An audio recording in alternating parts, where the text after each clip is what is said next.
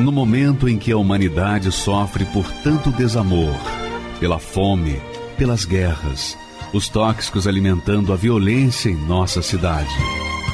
Esta emissora traz até você momentos de amor, paz e alegria, através de um programa feito com carinho para o seu coração.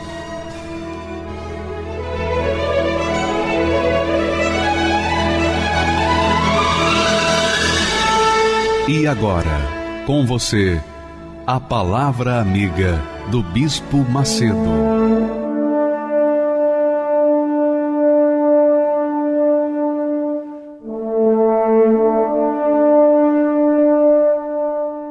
Olá, meus amigos, que Deus abençoe a todos abundantemente em nome do Senhor Jesus. Mas veja bem, Deus, através da sua fé, quer abençoar a sua vida. Mas você tem que entender, você precisa entender que se pela fé nós recebemos os favores de Deus, pelas dúvidas também as perdemos. Quer dizer, não adianta eu ter fé para conquistar o mundo inteiro, mas não ter fé para salvar a minha própria alma. Não adianta, não adianta eu investir a minha fé nas conquistas desse mundo e relaxar na fé, na conquista, na manutenção da minha salvação. Então, falando sobre fé, o apóstolo Pedro que teve experiências amargosas na sua vida cristã, tem para nos ensinar o texto que nós vamos meditar agora, por favor. Ele diz assim: mediante a fé, através da fé, estáis guardados no poder de Deus para a salvação. Quer dizer, a fé nos garante a salvação, a fé guarda a gente no poder de Deus. Então, o poder de Deus se manifesta em nós, guardando a nossa salvação, por causa da nossa fé. Então, por causa da nossa fé, da nossa confiança em Deus, da nossa obediência à Sua palavra, da nossa atenção à Sua palavra, da Sua voz. Então, o poder de Deus preserva, guarda a nossa salvação, já prestes para se revelar no último tempo. Quer dizer, nós estamos nesse último tempo, nós estamos vivendo nos últimos tempos, nos últimos dias, eu creio, de todo o meu coração.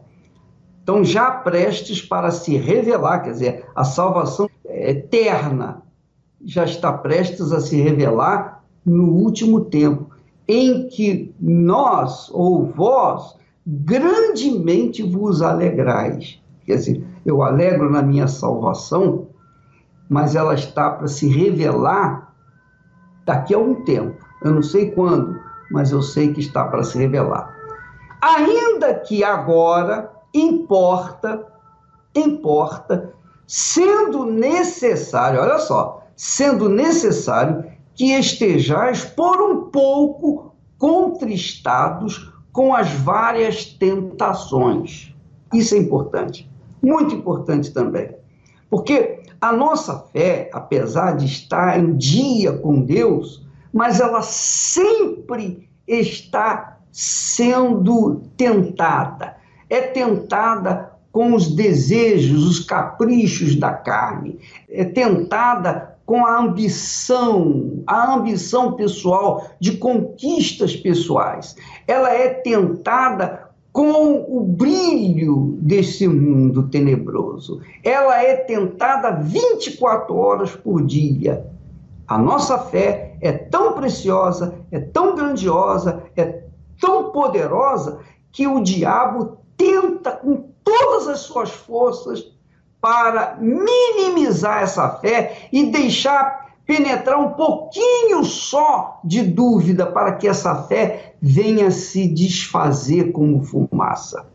Então, o apóstolo Pedro, dirigido pelo Espírito Santo, diz: é necessário que estejais por um pouco contristados com as várias tentações, com as várias provações, que é o que muita gente está passando nesse momento. Muitas pessoas que têm a fé, muitas pessoas, no universo das pessoas que estão vivendo pela fé, umas estão sorrindo, alegres pelas conquistas alcançadas até agora. Outros estão gemendo, por quê? Porque conquistaram, mas perderam porque relaxaram na sua fé. E outros, ainda assim, estão sendo provados, provados, assim como o fogo prova o ouro, eles também estão sendo provados na sua fé. Ora, minha amiga e meu amigo, graças a Deus por essas provações, graças a Deus por essas tentações, graças a Deus pelas tribulações. Sabe por quê? Porque enquanto nós estivermos sendo atribulados, nossa fé está em atividade, em exercício. Quando nós estamos num estado de prazer, de alegria, de paz, curtindo o sol, quando a gente está curtindo a vida pela fé, Aí é que mora o perigo. Porque muitas pessoas, mas muitas pessoas, naufragaram na fé porque cochilaram, relaxaram no cuidado da fé, que é que é o tesouro maior que a pessoa pode ter nessa vida, a sua fé. A riqueza da fé é que faz a gente estar em comunhão direta com Deus. E enquanto nós estamos lutando com as provações, com as tentações, com as dificuldades, tribulações, a nossa fé está fervendo, a nossa fé está sendo exigida, está trabalhando, está em atividade. O problema é quando a fé está fadada ao descanso, ou ao descaso, ou ao relaxamento. Aí é que está o problema. Paulo, o Pedro fala sobre isso no próximo texto ele diz assim: para que a prova, a prova da vossa fé, muito mais preciosa do que o ouro que perece e é provado pelo fogo, então a prova da vossa fé se ache em louvor e honra e glória na revelação de Jesus Cristo. Quer dizer, uma vez a nossa fé sendo provada e aprovada, ela serve para louvor, honra, glória na revelação do Senhor Jesus Cristo ao mundo, às pessoas, dizendo para as pessoas: olha, o meu Senhor está vivo e ele vai me salvar, ele vai me libertar. Eu sei que eu estou passando lutas, mas graças a Deus por essas lutas, porque enquanto eu estou em lutas é sinal de que eu estou bem com Deus. Agora, se a minha fé estiver relaxada, se estiver parada, paralisada, relaxada, então é porque, no fundo, eu estou indo de mal a pior, que é o que tem acontecido muito. Aí ele diz assim, na revelação de Jesus Cristo, ao qual, não o havendo visto, a mais. Quer dizer, nós não vemos Jesus e o amamos. Muito bacana isso. Não o havendo visto a mais, no qual, não o vendo agora, nós não estamos vendo Jesus, eu nunca vi Jesus, não estou vendo Jesus, mas eu creio e me alegro, me alegro com um gozo indescritível e glorioso. Essa é a fé que faz a gente manter-se vivo, salvo, livre do inferno, protegido de todo o mal, de todo o mundo. Nós somos protegidos pelo poder de Deus por causa dessa fé, que mesmo não vendo Jesus, nós cremos nele.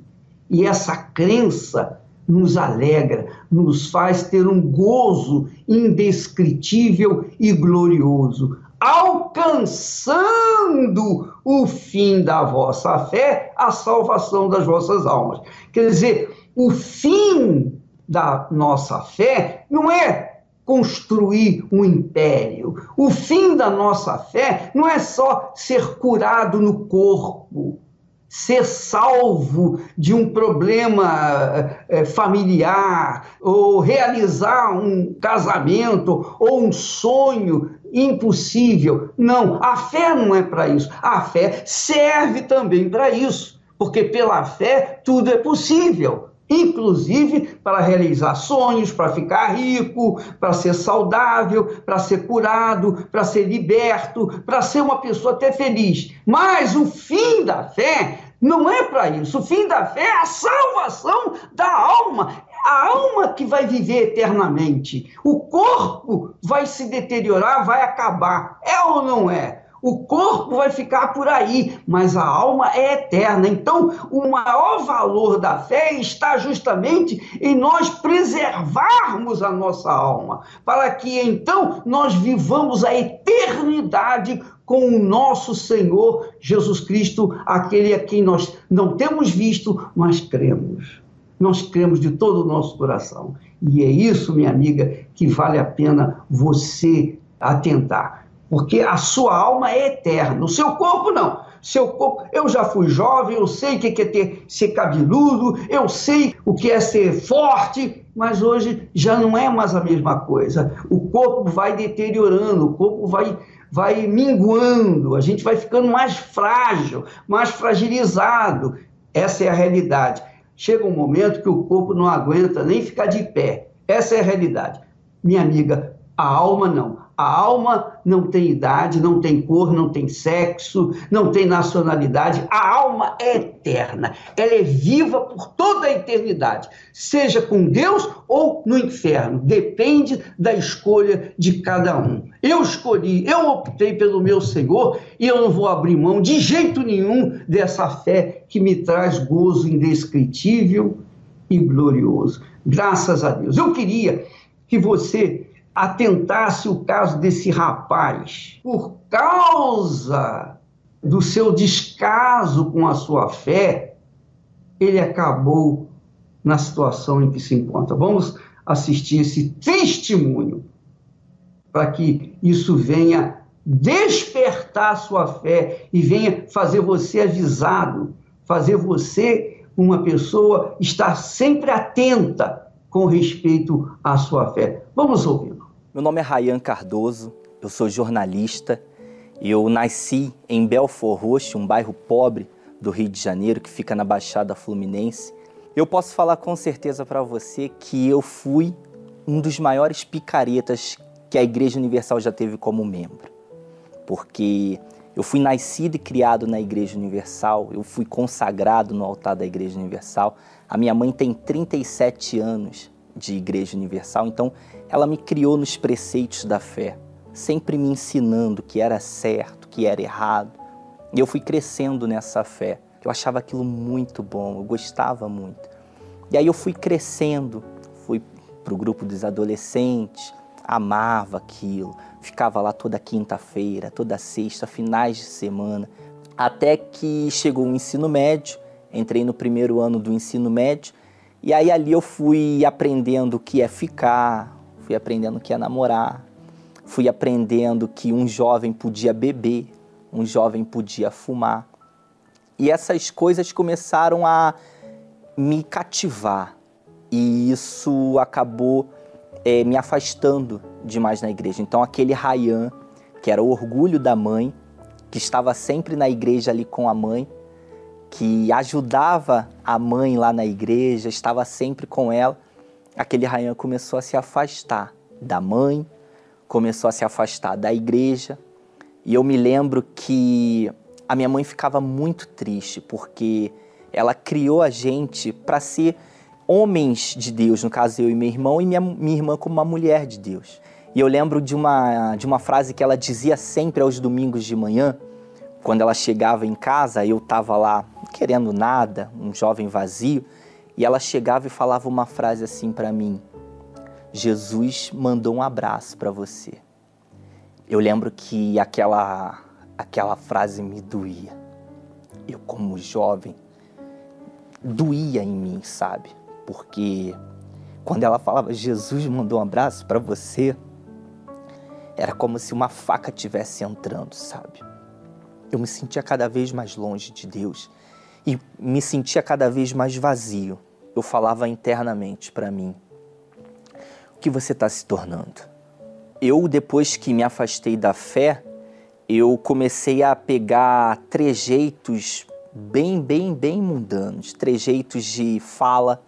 Eu comecei a mudar a minha fala, eu comecei a xingar. Se eu falasse dez palavras, sete seriam gírias, duas palavrão e só uma que seria uma palavra normal. Então aquele Rayan estava irreconhecível. Comecei a consumir bebidas alcoólicas, comecei a beber, eu comecei a fumar. E aí quando eu entrei na universidade, as coisas foram piorando. Porque eu escolhi o curso de jornalismo e no jornalismo a gente tem um grupo de pessoas bem vastos, pessoas de tudo quanto é tribo, né, digamos assim, pessoas que têm uma opinião A, uma opinião B. Porém, essa diversidade de opiniões eram, elas eram unânimes em criticar a Igreja Universal. E assim como Pedro negou Jesus três vezes, eu posso te dizer que eu neguei três vezes 33 a Igreja Universal. Eu ficava pensando comigo mesmo, poxa, se eu defender aqueles, vão me chamar de ignorante. E chegou um momento da minha vida que nada estava dando certo para mim. Eu comecei a trabalhar em empregos que não me faziam feliz. E aí a coisa foi ficando feia para o meu lado, porque eu comecei a ter dificuldades financeiras. Quando eu vi esse ciclo se fechando, as coisas ruins acontecendo, eu falei: não, eu tenho que ir para a igreja. É na igreja que eu vou conseguir melhorar um pouco essa minha situação. E aí fui para a igreja. E só que eu não queria abandonar o pecado. Eu queria viver uma vida clandestina da fé. Eu lembro que eu tinha um cronograma de pecado. É uma frase muito forte, mas eu tinha um cronograma de pecado. Como eu sabia todos os dias das reuniões da Igreja Universal, eu sabia que a quarta-feira era dia de busca, dia de salvação. Então eu pecava na segunda, eu pecava na terça, e aí na quarta eu pedia perdão a Deus. Na quarta eu falava, poxa Deus, eu me arrependo. Da boca para fora, não tinha arrependimento nenhum. E aí na quinta-feira eu vivi uma vida normal, direitinho, não aprontava. Mas aí chegava sexta-feira, eu partia para balada, partia para prostituição. Aí chegava o sábado a mesma coisa. E aí no domingo eu voltava para a igreja para pedir perdão, para ouvir falar de salvação, me arrepender, entre aspas, e na segunda-feira tudo de novo. Então era um ciclo vicioso de pecado. Além de, de todo esse, esse ciclo vicioso de pecado, eu sabia que era o dízimo, eu sabia como devolver o dízimo. E eu, eu na verdade, eu, eu posso falar que eu não tocava no dízimo. Na verdade, eu nem devolvia o dízimo eu comecei a me tornar um homem muito pornográfico. Então eu me viciei na pornografia. E aí eu estava tão viciado em pornografia que eu fazia isso. Terça-feira à noite eu assistia pornografia, me masturbava. E aí chegava na quarta eu pedia perdão. Mas aí na sexta eu me prostituía, eu recorria à pornografia para no domingo eu estar tá pedindo perdão e dentro dessas negociatas com Deus, eu já cheguei a tomar várias vezes a Santa Ceia, em vão. No fundo, no fundo, eu sabia que Deus virava a cara para mim. Eu estava tão endemoniado, eu estava com a mente tão bloqueada, o mal me conduzia dentro da igreja. O mal me afastava das reuniões de libertação. Então eu tinha até estratégia quando tinha oração forte. Eu ia para o banco do meio, para o meio do banco a fileira estava lá, eu ficava no meio, porque ali ia ficar mais difícil do obreiro entrar na fileira para colocar a mão na minha cabeça. Eu comecei a desenvolver uma gastrite crônica muito grande, comecei a ter problemas no estômago, é, tive um princípio de infarto novo, Eu tive um princípio de infarto, fui parar no hospital. Eu morria de medo, tinha muito medo de morrer mesmo. Eu estava voltando da zona oeste do Rio, da Barra da Tijuca, e passando pela linha vermelha, eu estava dentro de um ônibus. E aí, nesse ônibus, do nada parou a linha vermelha. Começou um tiroteio muito grande, intenso, tiros de, de, de fuzil. E para piorar, eu estava vindo de uma prostituição. Então eu sabia que se eu morresse, se, eu, se acontecesse alguma coisa ali comigo, se eu morresse ali, eu ia para o inferno. E aí eu estava em casa, pensando. E aí comecei a pensar no meu passado. E aí um dia eu fui tomar banho. Fui tomar banho, abri a gaveta onde eu guardava minhas roupas. E aí quando eu abri a gaveta veio uma foto. Tava eu e minha irmã eu chego a me emocionar porque foi muito forte, muito forte. Eu tava com um sorriso naquela foto, puro, sincero. E aí eu olhando aquele sorriso daquele Ryan de antigamente, eu, eu pensei assim, eu, caramba, eu era feliz mesmo. Isso é felicidade. E aí eu pensei assim, eu falei, eu vou voltar vou voltar a ser esse Ryan aqui. Isso era uma terça-feira quando eu vi essa foto. E aí eu fui para a igreja na quarta-feira. Eu lembro como se fosse hoje, o dia que eu me preparei para aquela quarta-feira. O bispo Macedo tem uma frase muito legal que o bispo fala assim: com Deus é tudo por tudo. E aí eu fui para esse tudo por tudo. Eu falei, meu Deus, eu não sou digno da tua misericórdia, porque eu fui esse rapaz horrível esse tempo todo. Eu não sei nem se o Senhor vai me perdoar. Mas eu quero entregar essa vida velha para o Senhor. Eu não quero mais ter essa vida. Era tudo que eu precisava. Eu queria começar do zero.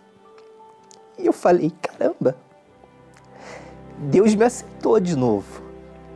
Deus me me abriu a porta. Aquele dia foi glorioso. Eu me levantei, parecia que uma manada de elefante tinha saído das minhas costas. Eu me senti liberto. Não manifestei com demônios, não não precisei de oração forte, mas ali eu fui liberto. E ali eu tive um encontro com Deus ali eu conheci Deus pessoalmente. Eu posso dizer pessoalmente, ah, mas Deus é espírito. Não, mas eu, eu tive com Deus ali naquele dia. E ali eu comecei a viver numa novidade de vida. Eu fui para casa, tive que ir para casa, mas aquele Rayan já tinha se transformado. Aquele Rayan não era mais o mesmo. Aquele Rayan que pegava o celular para entrar na internet e abria em sites pornográficos, pegava o mesmo celular, mas para ouvir pregação. Aquele mesmo Ryan que ia para a rua, via as meninas olhando para ele, logo pediu o telefone, trocava informações com ela, virava o rosto para essas meninas. E aí eu fui, fui perseverando. E como eu já sabia do Espírito Santo, desde novo, o Espírito Santo até uma época para mim era lenda porque eu só ouvia falar do Espírito Santo, mas nunca tinha tido uma experiência de fato com o Espírito Santo. Então eu sabia que para eu resistir ao mal, eu precisava ter o Espírito Santo. E aí até que é uma frase que não é bíblica, ela é bem clichê, mas eu acredito que cabe nesse momento, é que Deus ele não demora, ele capricha. Cheguei na igreja para a reunião das 18 horas, de forma completamente despretensiosa, sem ansiedade, sem nada. E a busca estava acontecendo em frente ao altar. E aí eu cheguei. Essa cena é maravilhosa, porque eu estava do ladinho do altar, do ladinho. E aí eu comecei a buscar o Espírito Santo. E aí, num dado momento, de forma inexplicável, um gozo, uma alegria, ela se apossou do meu ser. E ali eu buscando, eu comecei a rir, eu comecei a chorar. É uma coisa sobrenatural, porque não tem como o ser humano rir e chorar ao mesmo tempo. Ou ele está rindo ou ele está chorando. Mas ali eu chorava de rir e ria de chorar ao mesmo tempo. E aquela alegria tomou conta do meu ser. E eu comecei, e assim, como o Espírito Santo ele é domínio próprio, dentro de mim eu sabia o que estava acontecendo. Eu sabia, o caramba, eu estou recebendo o Espírito Santo. Aquele cara está recebendo o Espírito Santo, olha só. E aquela alegria se apossou de mim. Eu comecei a buscar, comecei a agradecer a Deus, comecei a glorificá-lo ali. E ali eu fui batizado com o Espírito Santo naquele dia. Eu lembro que eu saí muito feliz daquela reunião. Acabou a busca, eu queria ir lá na frente abraçar o pastor. Eu queria abraçar o membro que estava do meu lado. Eu queria falar de Jesus para outra senhora. Eu comecei a querer falar para todo mundo de Jesus. Então, o céu estava dentro de mim. Aquele Jesus que eu via desde a minha infância, ele me deu o Espírito Santo. Esse Jesus, ele selou assim: esse é meu. Eu sou o cara mais feliz do mundo, porque eu sei para onde vai a minha alma. Eu sei que eu vou encontrar esse Jesus que teve misericórdia de mim. Mas mas assim, enquanto esse Jesus maravilhoso, ele não me leva e ele não volta, eu tô aqui vivendo nessa terra mas a promessa se cumpriu na minha vida. A promessa do, do derramamento do Espírito Santo se cumpriu. A promessa de que a gente teria uma vida completa, né? Porque hoje, aquele cara que sempre sonhou em se casar, hoje eu sou casado, muito bem casado, com uma esposa que me faz feliz demais, uma mulher de Deus. Ele me deu uma mulher de Deus Hoje eu estou muito bem empregado. Como eu disse, eu sempre quis ser jornalista, então eu sou um jornalista que trabalha numa das maiores emissoras do mundo. Eu sou reconhecido na minha profissão. Eu, com 24 anos, com 24 anos bem novinho, eu recebi um dos maiores prêmios do Brasil e o meu nome saiu o Brasil inteiro. Não que isso me encha, mas isso é para mostrar a glória de Deus e onde Deus pode fazer uma pessoa chegar, porque a minha maior dádiva, a minha maior bênção, o meu maior tesouro que eu recebi, que Deus pôde me dar, não foi meu casamento, não foi minha vida financeira, não foi meu trabalho, não foi meu nome, não foi nada. Foi o Espírito Santo. Isso foi o maior tesouro.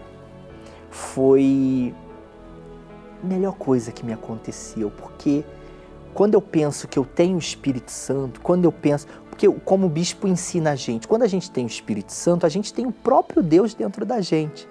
Então, quando eu penso que eu tenho o próprio Deus dentro de mim, eu me sinto uma pessoa mais que lisonjeada, porque aquele rapaz que zombava desse Deus, aquele rapaz que escarnecia esse Deus, hoje esse Deus teve misericórdia dele. Hoje esse Deus deu o espírito dele para ele. E eu tenho o espírito dentro de mim. Então é o meu maior tesouro, qual eu não troco por nada nesse mundo, não negocio. Se eu perder minha esposa hoje, se ela for embora, se eu perder minha mãe, meu pai, que eu amo muito, que foram meus exemplos, se eu perder meu trabalho, não vai me atingir, porque eu tenho Espírito Santo. E isso é o que me basta. Vamos assistir um outro testemunho dessa feita de um casal que foi abençoado. Mas ele foi um casal abençoado e inteligente, foi sábio. Ele não só buscou, priorizou as bênçãos, sobretudo ele priorizou o Espírito Santo. Ele recebeu o Espírito da própria fé. Então a fonte da fé passou a viver nele e ele conquistou e continua conquistando. Vamos assisti-lo também, por favor. Todo casal, quando pretende se casar, logo imagina uma vida feliz, equilibrada e tranquila. Tiago e Edelita imaginaram tudo isso, mas só imaginaram porque a realidade foi bem diferente. Uma vida marcada pela miséria e o pior, a humilhação. Eu fui criado pelo meu pai e minha mãe e eles tinham um casamento sólido. E isso para mim foi um ensinamento, porque eu queria também lá na frente ter um casamento, eu queria ser feliz com uma pessoa. Eu conheci a Lita, a minha esposa, minha primeira namorada. Ah, eu imaginava que eu ia casar, que eu ia ser muito feliz, que eu ia ter uma família, que eu ia ter um marido que me amasse, que nós íamos crescer juntos, comprar uma casa, viajar, ter o nosso trabalho, viver bem.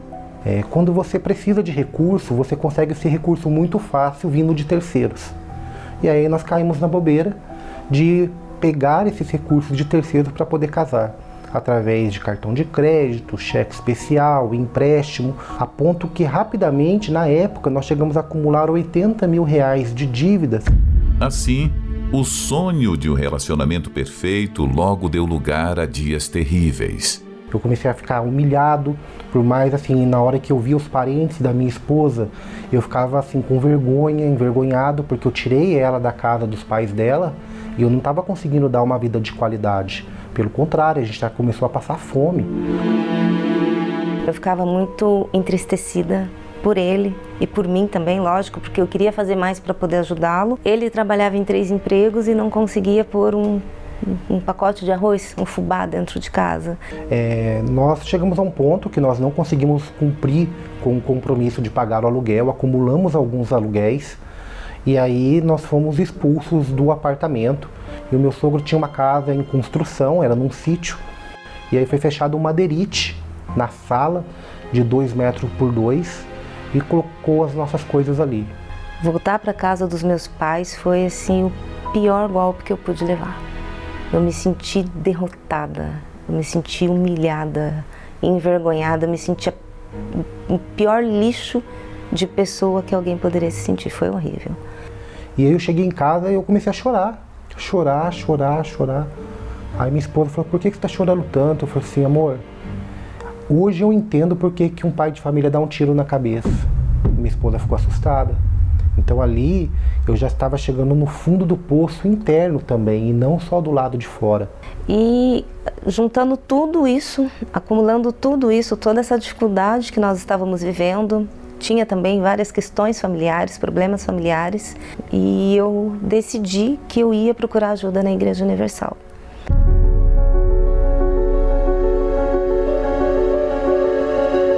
Chegando lá, eu encontrei poder eu senti um poder sobrenatural que eu não consigo assim, com palavras não dá para explicar. Eu vi que ali tinha a, a, a, chance de uma saída. Era tudo que nós estávamos precisando e que nós não tínhamos, né? Então, é, foi uma fé inteligente que eles passaram. Não foi uma utopia, um conto de fadas. Não, foi uma fé inteligente. Eu quis levar isso para o meu marido. Ele tinha que receber isso porque ele estava na mesma situação que eu e isso foi muito libertador. E aí eu chamei, convidei ele para ir, muito resistente, relutante, preconceituoso, falava que a Igreja Universal era uma seita. E eu falei: não, ali eu não aceito. Né? Eu sou uma pessoa estudada e eu não vou perder o que eu tenho para essa igreja. E aí minha esposa me chamou a atenção, falou assim: amor, você não tem nada. É mais fácil eu pedir ajuda do que realmente eu dar alguma coisa. Então eu fui, mas eu fui com o coração muito fechado. Né? As primeiras reuniões eu era muito desconfiado e eu por já ter uma formação, eu gosto muito de ler, muito de estudar. E aí tudo que o pastor falava lá, eu pegava a Bíblia e pedia para minha esposa abrir a Bíblia para me mostrar se realmente estava escrito na Bíblia. E ali foi a primeira vez que realmente eu abri uma Bíblia para ler. E aquela seria a primeira leitura que revelaria a verdade, que até então nem ele nem a esposa tinham conhecimento. E aí eu abri meu coração, sabe? Eu falei para Deus, falei, meu Deus, eu não sou nada. Eu preciso de ajuda. Porque o diploma lá fora não mudou minha vida. Se o Senhor é vivo, como a tua palavra está dizendo que o Senhor é vivo, que eu, eu não sabia que existia um Deus vivo, então eu quero que o Senhor entre na minha vida e transforme a minha vida. Me ajude, me cure, mude meus pensamentos, porque eu era muito orgulhoso. Eu era uma pessoa orgulhosa, eu era uma pessoa de um coração muito duro. Então assim, eu tinha que ter muita, eu tinha que ver para crer, né? Se você não me mostrasse o fato concreto, eu não cria. E eu falei para Deus, falei, meu Deus, então que eu não seja mais assim. A partir de agora eu vou crer e depois eu vou ver. E eu creio que o Senhor vai cumprir a sua palavra. E ele cumpriu. Eu tive um encontro com Deus.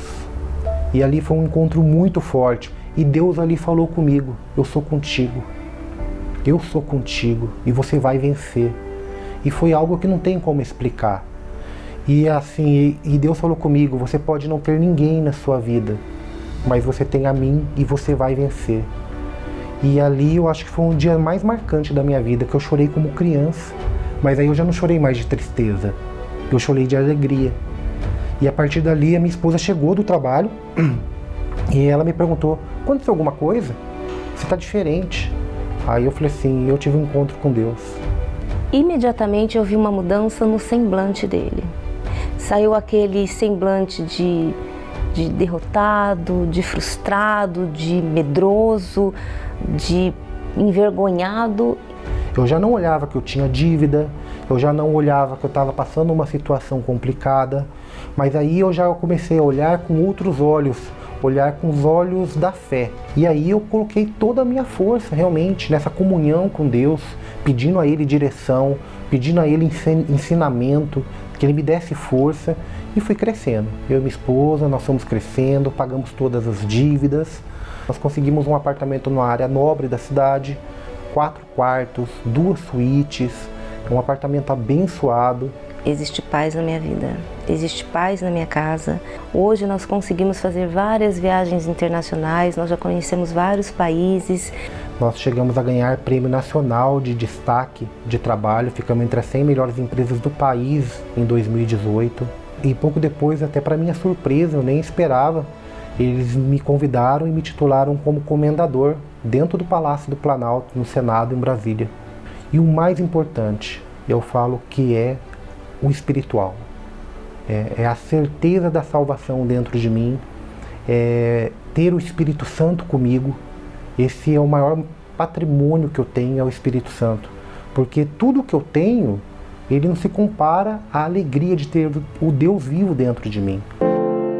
E tudo isso aconteceu com a prática dos ensinamentos da Palavra de Deus que Tiago e Edelita aprenderam na Igreja Universal do Reino de Deus. A Igreja Universal, ela é, para mim, ela é um presente de Deus, porque ela fez por mim o que ninguém quis ou o que ninguém pode fazer. Ela não transformou a minha vida, ela me ensinou a mudar a minha vida para que eu possa andar com minhas próprias pernas. Hoje, para mim, ela representa uma porta que eu sempre pedi a Deus, sabe? É um local que assim eu não imaginava que naquele lugar eu conseguiria conquistar e receber tudo que eu recebi. Um lugar que aos meus olhos era um lugar ruim, mas que Deus mostrou totalmente diferente. Encontrei a Deus ali. Ali eu encontrei a Deus e tudo mais que eu nunca nem sonhei. Eu encontrei Deus ali.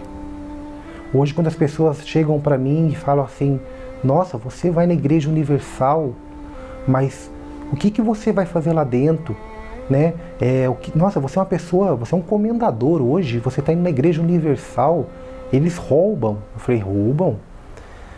Eles me roubaram a doença, me roubaram a depressão, me roubaram a tristeza, me roubaram a miséria. Aí eu mostro a foto da onde eu vim. Falei, aqui era a minha vida antes e olha a minha vida agora. Ali eu conheci esse Deus que ele é o Senhor dos Senhores, e ele pode resolver tudo. Foi o que eu recebi de mais precioso na Igreja Universal foi conhecer esse Deus verdadeiro, poderoso e misericordioso. Quando o mundo todo virou as costas para mim, a Igreja Universal me abraçou e falou: Vai, confia nesse Deus que Ele é contigo. E hoje a minha vida é um reflexo dessa confiança. Eu dei crédito àquilo que saía do altar. Eu podia simplesmente virar as costas e ir embora, mas eu dei crédito àquilo que saía do altar. E Deus hoje me mostra que foi a coisa mais importante, mais válida que foi que aconteceu na minha vida, foi ter dado crédito à palavra que saiu daquele altar.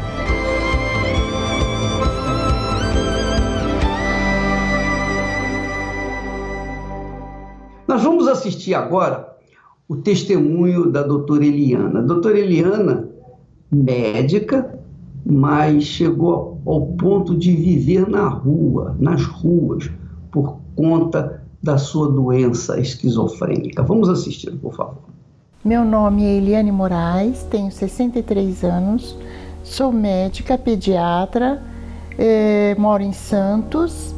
A minha infância foi uma infância difícil. Meus pais eh, brigavam muito. Meu pai bebia, cobradores na porta de casa eram frequentes.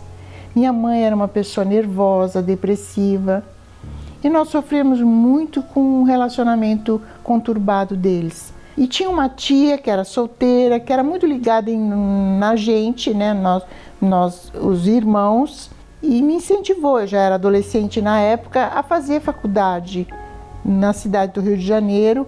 Aí eu me apliquei mais nos estudos e no primeiro ano que eu prestei o vestibular eu passei na Faculdade de Medicina de Teresópolis. Chegando em Teresópolis, eu fui morar sozinha. Eu era uma pessoa muito tímida, muito reservada. A partir desse momento que eu fiquei sozinha, eu comecei a me fixar num professor. Eu me fixei nesse professor. Ele era muito carismático, muito dado com todos. Comecei a me iludir com o professor e eu tinha o hábito de ouvir muita música e fantasiar muitas coisas, até que eu comecei a sair da realidade, comecei a imaginar coisas que não iriam nunca acontecer. Comecei a ter sintomas de delírio e não conseguia mais me concentrar nos estudos. Aí meus pais resolveram, é, aconselhados pelos outros professores até, que trancasse a matrícula e me levasse num psiquiatra. E essa psiquiatra diagnosticou um surto psicótico me passou umas medicações, eu comecei a ficar totalmente como robô, porque ela passou uma dosagem, venderam outra, eu tomei é, três vezes mais a dosagem que ela passou, quase morri. Mas voltei a estudar, incentivada por essa médica. Só que eu não conseguia ficar sem a medicação. Se eu parasse de tomar medicação, eu voltava a ter os sintomas de alucinações, de falar sozinha, ouvir vozes e imaginar coisas que não iam nunca acontecer. E aí eu virei uma andarilha, uma mendiga. Até que teve um dia que eu peguei um, uma carona, parei numa cidade lá, acho que de Minas, Juiz de Fora, pedi pro dono do hotel deixar eu dormir de graça, fazia isso. Aí parei na estrada, peguei uma carona com um caminhão e fui parar em Salvador. Aí nessa noite que eu passei em Salvador, eu dormi numa praça. Eu tinha uma cartela de diazepam que eu tinha levado, essa cartela de diazepam, eu tomei a cartela inteirinha. O senhor me deu um dinheiro e me pôs no ônibus e me trouxe de volta para São Paulo. Quando cheguei aqui em São Paulo, me internaram de novo. Todo mundo falava: não, esse problema é espiritual. Você é médica, tem uma profissão tão linda, tão bonita, como que você passa por isso? No prédio que eu morava também, tinha uma senhora que era esposa de um médico e ela falava muito dessa senhora e foi me evangelizando, me evangelizando, mas eu, eu não conhecia a Igreja Universal. Eu só fui falar, ouvir falar da Igreja Universal quando o Bispo Macedo foi preso. Na verdade, eu tinha um pouco de preconceito em relação à Igreja Universal mas eu estava no fundo, no fundo do poço e não tinha mais a quem recorrer. Aí quando eu frequentei, eu fui assistir o primeiro culto, eu fiquei apaixonada pela reunião. O que o pastor falou se encaixava totalmente com a história da minha vida. E eu fiquei assim, é, me senti é, aquecida, me senti bem recebida por pelos obreiros, por aqueles pastores. Nossa, pelo menos aqueles entendem o meu problema, entendem o que eu tenho, estão querendo me ajudar. Aí eu fui fazendo os propósitos, fui assistindo, ouvindo a Rede Aleluia, as músicas, é, procurei me evangelizar com as músicas. Enquanto eu saía para trabalhar, eu ficava com o radinho no fone de ouvido no rádio. E quando via os maus pensamentos, ouvia as músicas, a palavra amiga do Bispo Macedo, tudo que procuravam falar sobre o Espírito Santo, a busca do Espírito Santo, a reunião, as reuniões, era assídua. Então foi numa quarta-feira, eu já saí de casa, falei, hoje eu vou ter um encontro, eu vou ter, vou receber o Espírito Santo. Aí eu cheguei e realmente a busca foi uma busca bem forte e eu percebi a presença dele em mim, eu percebi uma luz entrando em mim e uma alegria imensa, uma alegria imensa. Você sente uma alegria assim, como se estivesse sendo preenchida por algo. E realmente é um poder sobrenatural que a gente encontra na, quando recebe o, o Espírito Santo. Foi o dia mais feliz da minha vida. Foi o dia que eu tive certeza que aquilo que eu busquei durante tantos anos e com tantos médicos, é, porque eu achava que os médicos eram deuses, é, eu percebi dentro de mim, eu percebi que esse poder também estava comigo, que ele também me amava, que ele me perdoou e que ele ia me ajudar a reestruturar a minha vida, me dar essa força, me dar esse poder.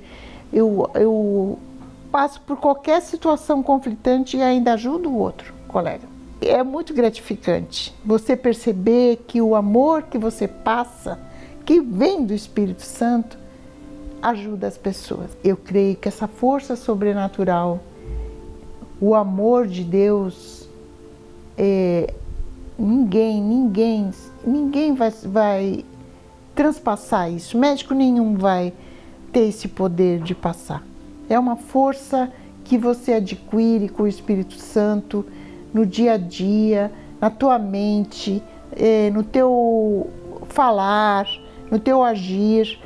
E eu que passei por tantas situações que ninguém dava nada por mim, ninguém dava nada, hoje eu sou super solicitada, tenho uma vida financeira estável, sou bem empregada, tenho a minha casa, consegui aquilo que eu mais queria, que era dar um futuro para minha filha. Hoje ela está casada, está feliz.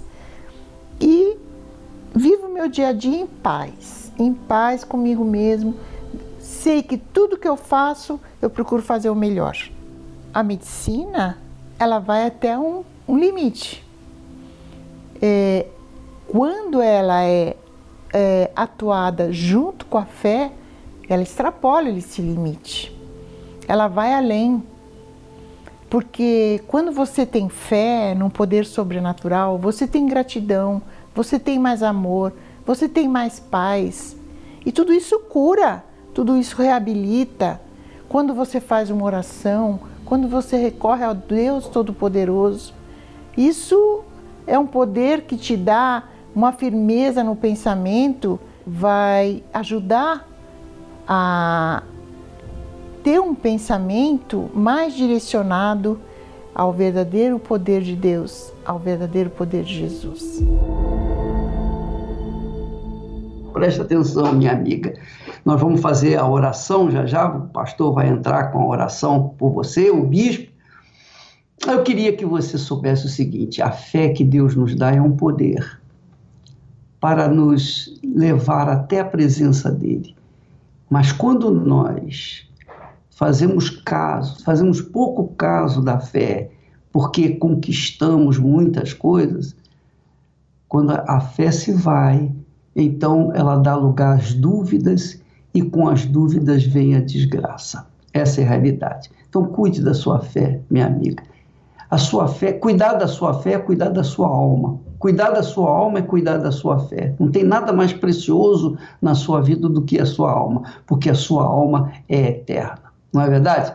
Nós vamos então agora entrar em oração e você é o nosso convidado para participar dela. Em nome do Senhor Jesus.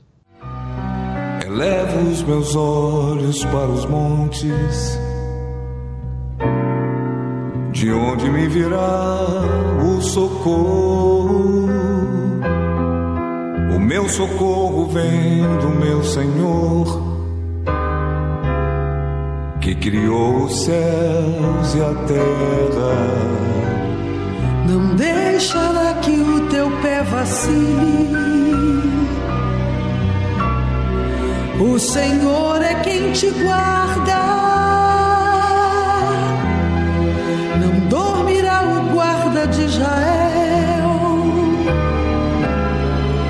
Pois Ele é o teu socorro.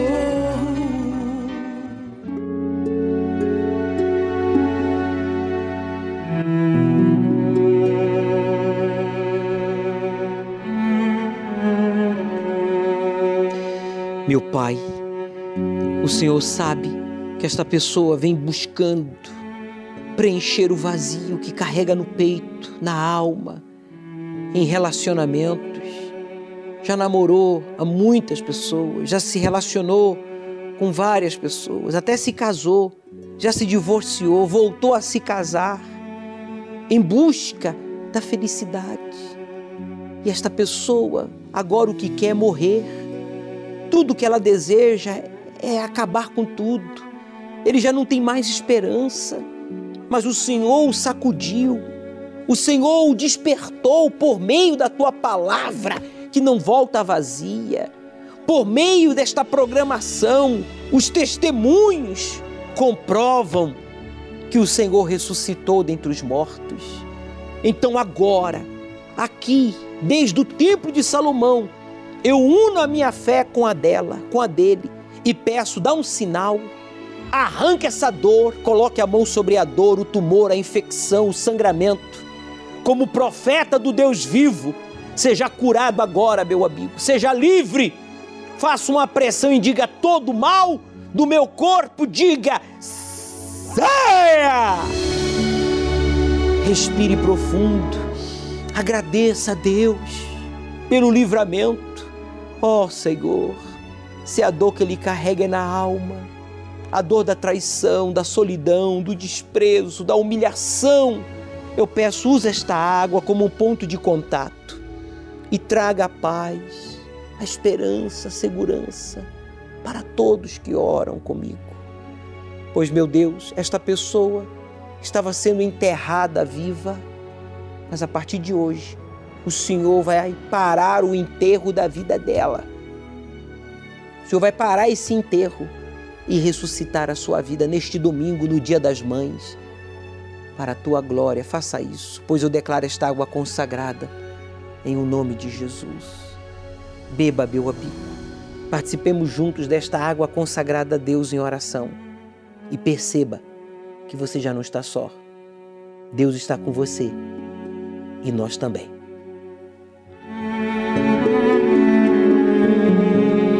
Receba o seu abraço, o abraço que os seus pais não lhe deram, o abraço que os seus filhos não lhe dão, o abraço que aqueles que dizem ser seus amigos nunca lhe deram.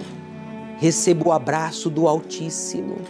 Ó oh, meu Pai, que neste domingo, ao pôr do sol aqui no Templo de Salomão, o Senhor venha parar o enterro da vida desta pessoa, do casamento que está prestes ao divórcio, venha parar o enterro desta pessoa que estava depressiva, desenganado, endividada. Pois em tuas mãos, ó Deus, eu confio a vida de todos que oram comigo. E você que crer, diga: aí estarei na casa de Deus. Amém. Você não vai ter nada, mas será feliz.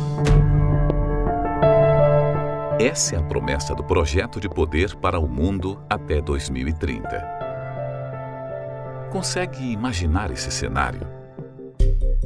Quando o secretário-geral da ONU Ban Ki-moon falou de um sonho de um mundo de paz e dignidade para todos, isso não é diferente de quando os comunistas prometeram ao povo um paraíso dos trabalhadores. Por meio de uma mídia controlada, as populações em massa serão informadas de que tudo se trata de salvar o meio ambiente e acabar com a pobreza. Uma nova humanidade, um único mundo, um único governo, um sistema econômico, uma única religião. Mas para isso é preciso eliminar o ser humano tradicional, mudar os conceitos da moralidade ainda existentes e os valores cristãos. Mudar o conceito de posse, levando o Estado a um controle maior e concentrando as riquezas em um pequeno grupo. Tirando o direito de fala das massas, Dessa forma, a juventude atual cresce nessa nova realidade, se adequando e não trazendo problemas à implantação desse novo sistema. No ano de 2020, a classe média, responsável por movimentar 49% da economia, foi quem mais sofreu perdas, pois essas pessoas em grande parte são donas de pequenas empresas, as mais afetadas durante a pandemia. Enquanto os bilionários ficaram quase 30% mais ricos durante a pandemia. Mas não se engane. Se examinarmos mais profundamente o que a ONU está tentando fazer, veremos tendências perturbadoras. Para pôr em prática um plano tão ambicioso que significaria o controle global, um dos passos mais importantes é a digitalização da moeda. Em poucos anos, teremos a extinção do dinheiro impresso e passaremos à moeda digital. 80% dos bancos centrais do mundo já iniciaram projetos para desenvolvimento de moedas digitais e isso inclui o Banco Central do Brasil, cujo presidente, inclusive, já falou que imagina o real digital em circulação até 2022. Enquanto ao longo da história sempre isolou-se doentes e os saudáveis seguiam a rotina, tomando os devidos cuidados, nações em peso isolaram seu povo em casa durante todo o ano e adentrando 2021, mesmo que não houvesse redução comprovada de contaminação em relação a outros países que não praticaram o lockdown. O que estamos vendo parece mais o exercício de treinamento, uma simulação para verificar o que funciona e o que não funciona, para finalmente dar início a um plano efetivo. Não julguem apenas pela aparência, mas façam julgamentos justos. Não seja resistente às tentativas do Espírito Santo de atraí-lo para a fé em Cristo. Jesus pode voltar antes de terminar esta década. Domingo, às 18 horas, o estudo do Apocalipse, no Templo de Salomão ao pôr do sol, na reunião do encontro com o Espírito Santo. Chegue cedo. Os primeiros quatro selos que o Senhor Jesus revela no livro do Apocalipse, no capítulo 6, mostram quatro cavalos, de cores e cavaleiros distintos. Cavalos, na Bíblia, quase sempre foram associados à guerra, pois outras atividades, como transporte de cargas, eram feitas em jumentos, bois e camelos.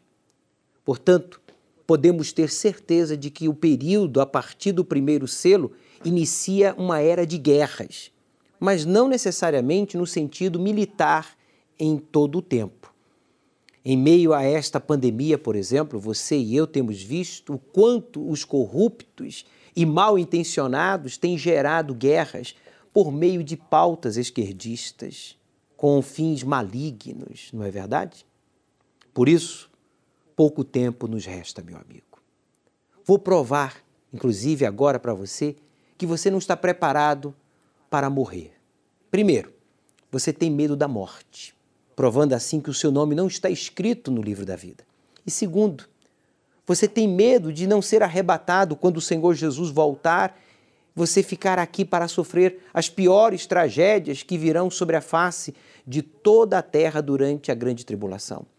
Por isso, se você tem medo da morte, ou medo do arrebatamento acontecer e você não fazer parte do mesmo, trate de se entregar já, se batize nas águas e busque o batismo com o Espírito Santo, porque cada minuto vale muito para a sua alma. Estamos vivendo os últimos tempos e você deve investir na sua salvação. Domingo às 18 horas, estudamos o livro do Apocalipse chegue cedo. Aceite o desafio de obedecer ao Deus vivo. E Ele transformará a sua vida. O Senhor é quem te guarda, é a tua sombra direita. Ele guarda a tua alma, te protege.